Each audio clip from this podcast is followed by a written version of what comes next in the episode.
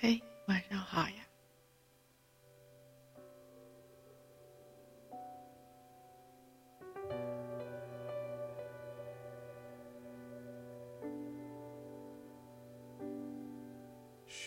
轻抚疲惫轮廓的晚风啊，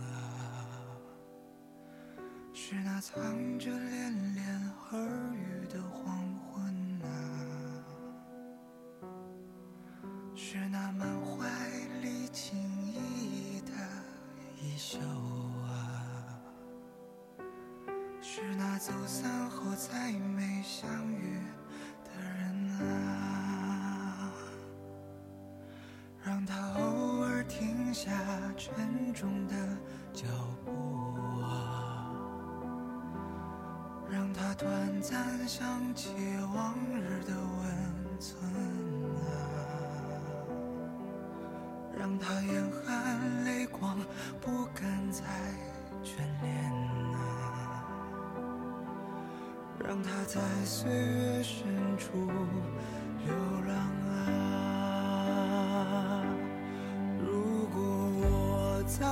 角落里遇见他，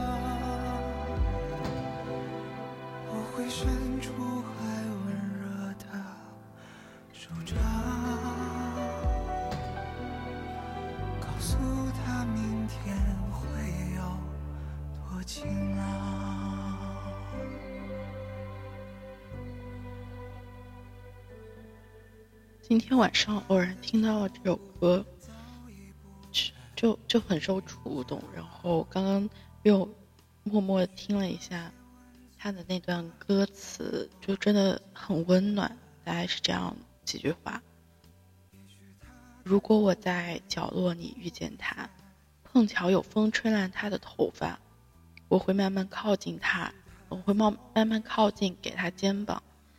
分担他一路重重的绝望。如果我在角落里遇见他，碰巧有乌云遮住天空啊，我会伸出还温热的手掌，告诉他明天会有多晴朗。就还蛮感动的，然后毛不易的声音也还很很温暖吧。嗯，这首歌就莫名和今天要讲的这本书蛮贴近的。那我现在在看的是《存在主义救了我》。嗯，很久之前不是很久了，反正大概半年前有借过这本书，借回来之后没有看，可能那时候还还没有病入膏肓。那现在真的是病入膏肓，就写给现代焦虑者的哲学指南。然后他的书封上写的是。多数哲学家只关心你飞得高不高，看得远不远，只有存在主义哲学家关心你摔得疼不疼。嗯，这个有一点点鸡汤味儿，有一点就蹭热度啦。就这句话，因为是一句京剧嘛。但存在主义救了我，真的是我最近在思考的一些问题啊。就我反正我还蛮容易上升到一些宏大的命题，嗯。就就会觉得啊，人生的意义到底是什么？但其实它的开场，或者说这个问题，不好意思，那个稍微整理一下，嗯，就是为什么会想这么多？其实可能就是工作上，我也不知道遇到什么问题，反正最近一段时间也不是很开心，好像挺长时间也不是很开心了。就可能开心的频率和幅度变小了，就还在尽力去调整，但是调整到最最后就很累。然后这段时间，嗯，哦，前两天好像还录过一期吧，就回归的那一期，然后就说这这个星期也在好好睡觉，但也没什么用。那现在又是一点半了，我就整个很悲悲，就就就很难过，但是也没有办法，因为就。明天我估计工作不太做得完，因为原有的进度在周五耽搁了很久。周五的一篇整篇文章全部推翻推翻重来，我反正嗯就搞那篇文章搞到十点钟，也没有多余的精力再往下去管视频的事情啊。然后这周的文章的事情就就觉得工作压力有点大吧，或者说事情有点多，但我又不是那种会叫唤的人，不说这些有的没的。那就，嗯，很多人会觉得，那遇到问题就去解决问题，或者说那就去换个工作好了。但我好像就会预设，好像我现在存在的问题，就本质上是还是我自己的问题。比如说，还是我自己不会去很好的去沟通我现在的工作量啊，不会很好去安排啊。啊，规划时间啊，什么之类，我觉得好像换工作也不能解决这些问题，就自己把自己前面的路堵死了。嗯，一方面呢，这可能是一个好的事情，让我不不太会冲动做一些东西。但另外一方面，我自己就长久的陷在一个情绪当中被困住，没有答案。因为就如果有一个前面的方向，不不论它到底能不能真正解决问题，但是人朝着方向去走，就会觉得。是有希望的嘛？但我现在自己告诉自己，前面那没有希望的，那我到底该怎么办？我不知道。然后沉浸在这种东西里面，就在想，那我人生的意义是什么？我为什么还要在这里？啊，每个工作都没有什么意义。我要做什么工作？我要过什么生活？就就整个人生都灰暗了。那呃，真的也蛮巧的，就偶然间去逛书店。就看到这本书，当时就想，那如果我不工作，然后有时间，我会去干点啥？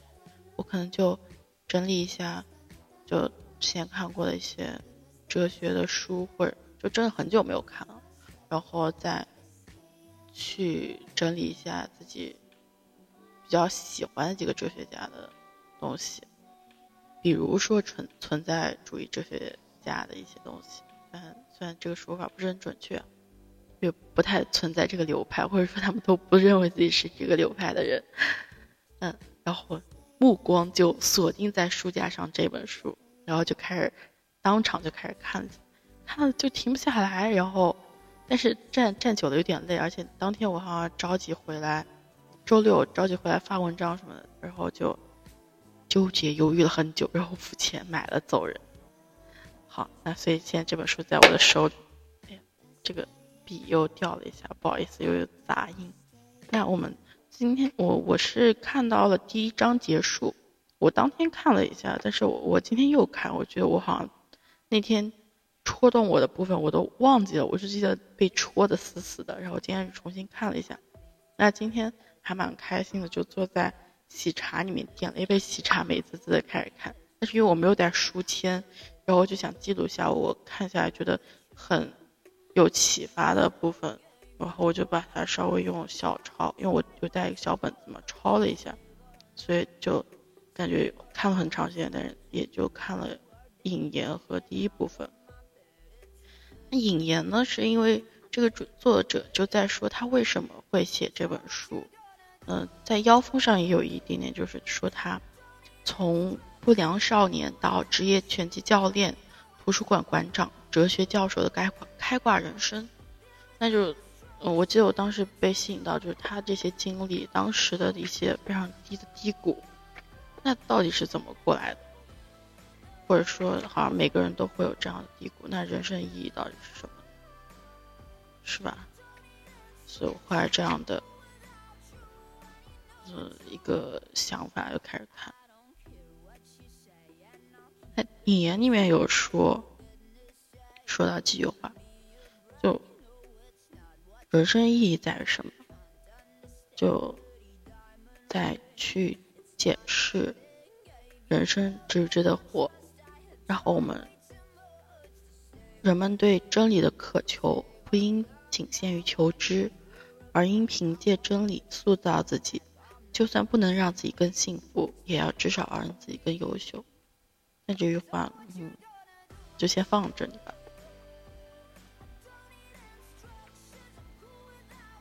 然后他就说了一下，就在回忆那一段经历，然后是让这些存在主义哲学家陪伴他走了出来。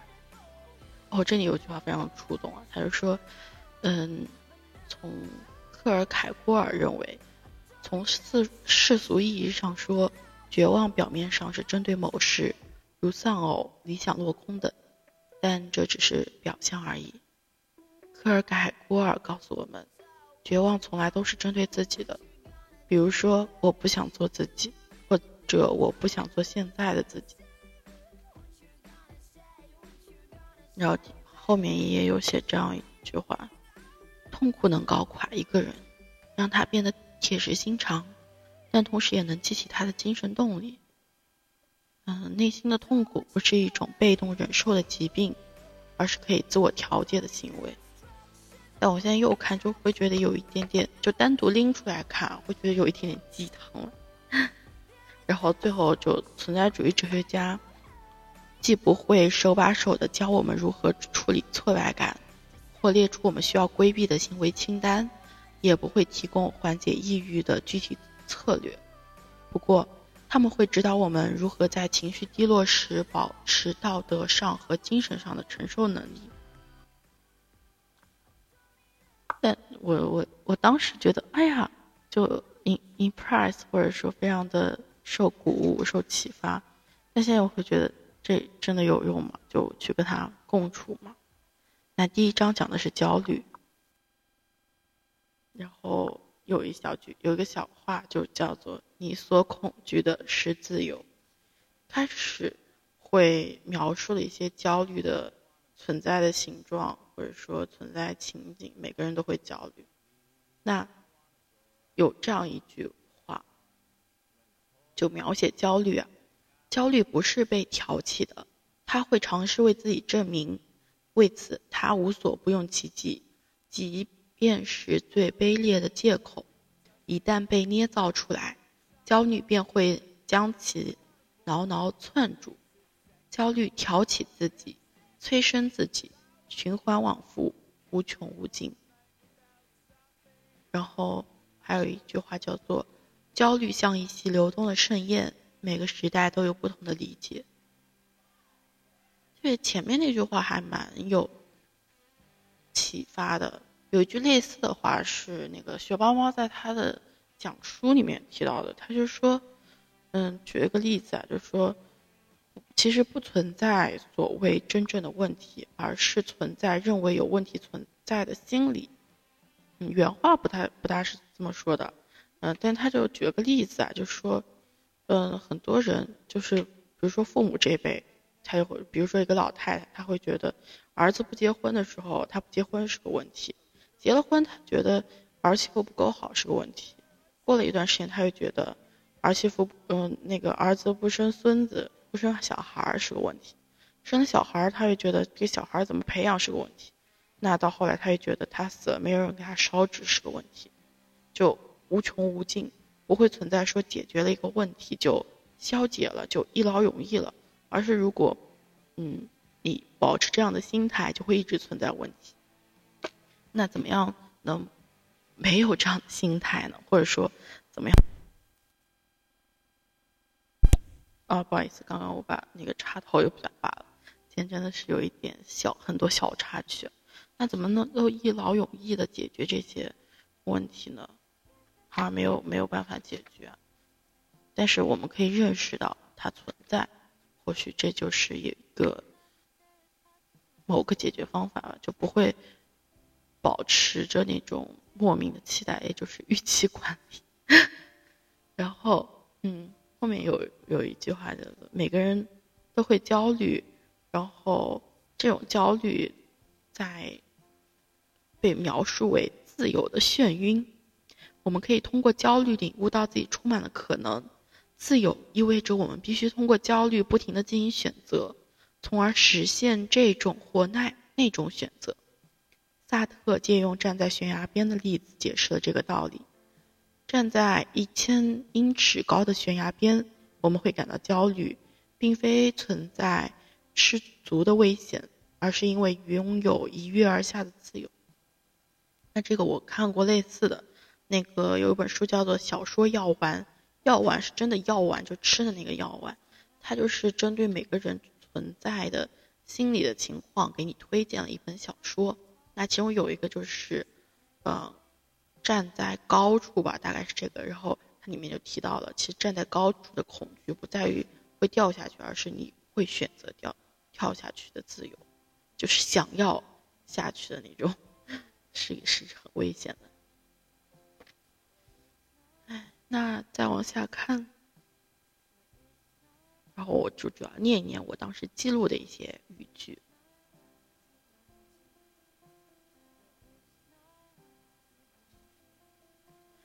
按照海德格尔的说法，焦虑把我们从他们中抽离出来，让我们可以再次以一个真实个体的身份融入社交生活，从而不再迷失自己，为大众所定义。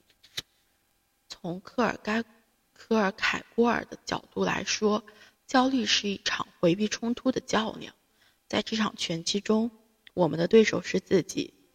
更准确地说，我们是在和可怕的未来较量，以行使自由，以实现成为真正的自己的可能性。那这样几段话读下来，觉得，哎，那焦虑是不是还蛮好的一件事情？嗯。然后还有最后这样一段话，在科尔凯郭尔看来，人类是极其矛盾的生物。哦，这这个跟焦虑没有什么关系啦。但是这这段话我觉得写的很好。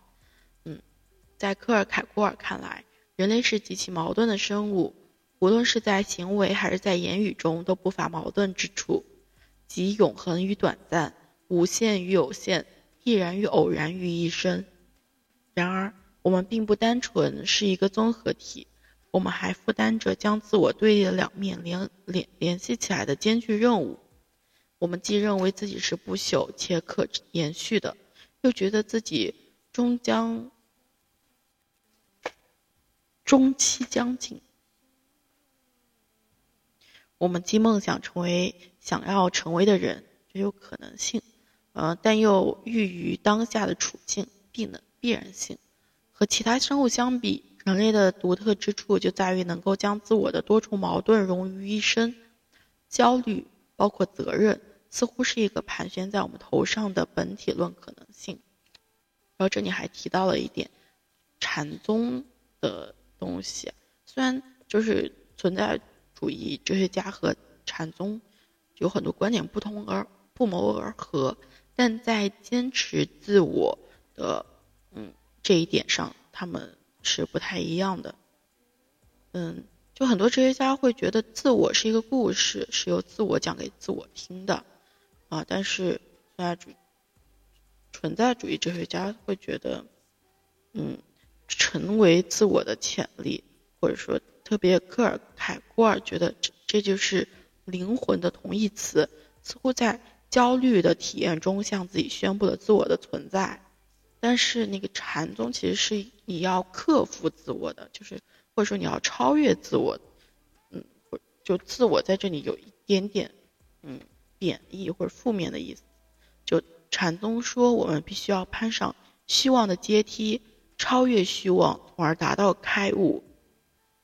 最终你要理解空镜，嗯，空镜就是那个空的镜子，然后要超越自我，超越自我存在。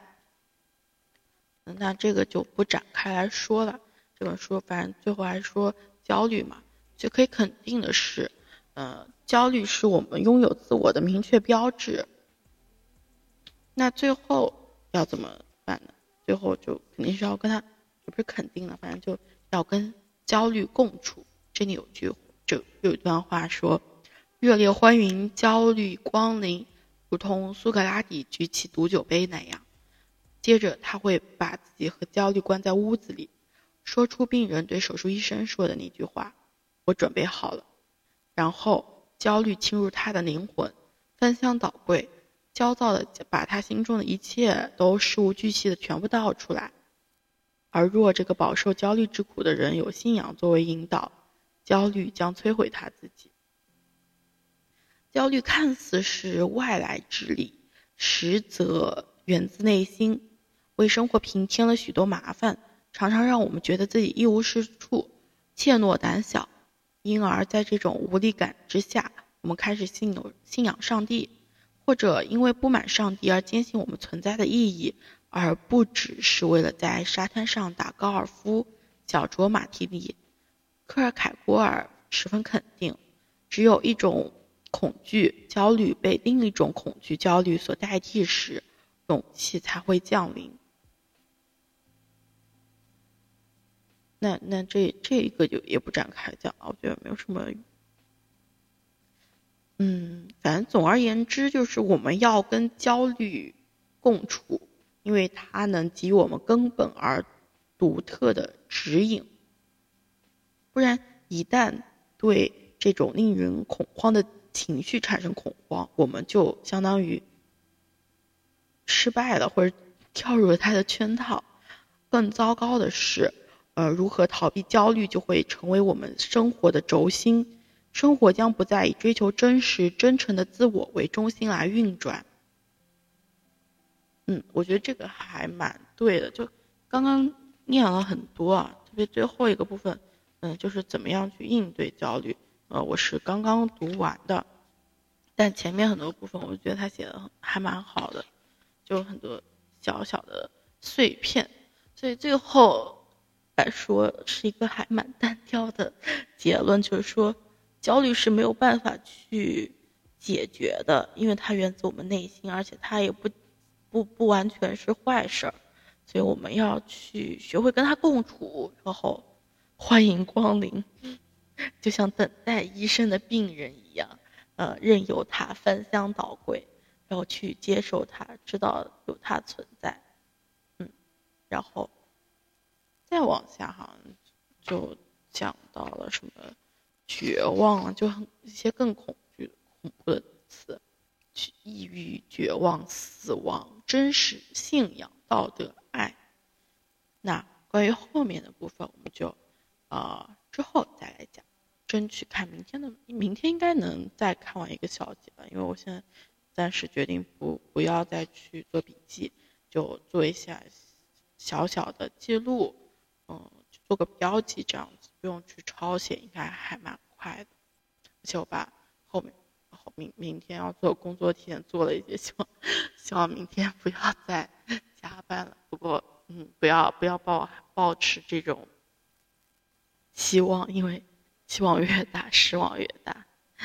那现在快两点了，我要赶快睡觉了。好的，那就这样，晚安。